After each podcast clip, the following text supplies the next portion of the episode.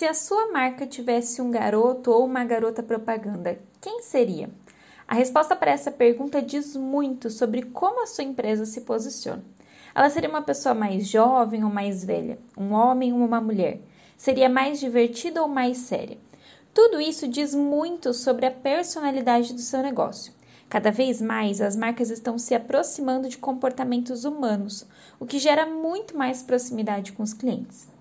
Para te ajudar a definir a sua personalidade, reflita. Se a minha marca fosse uma pessoa, como ela seria? Quais seriam seus comportamentos? Quais palavras ela usaria? Qual seria o seu tom de voz na conversa com os clientes? Conhecer esses atributos ajuda a sua empresa a se comunicar melhor com o seu público-alvo e a causar uma boa primeira impressão. Eu espero que essas dicas ajudem a sua empresa a crescer. Um dia muito produtivo para você e eu te espero na próxima quarta aqui na Ativa.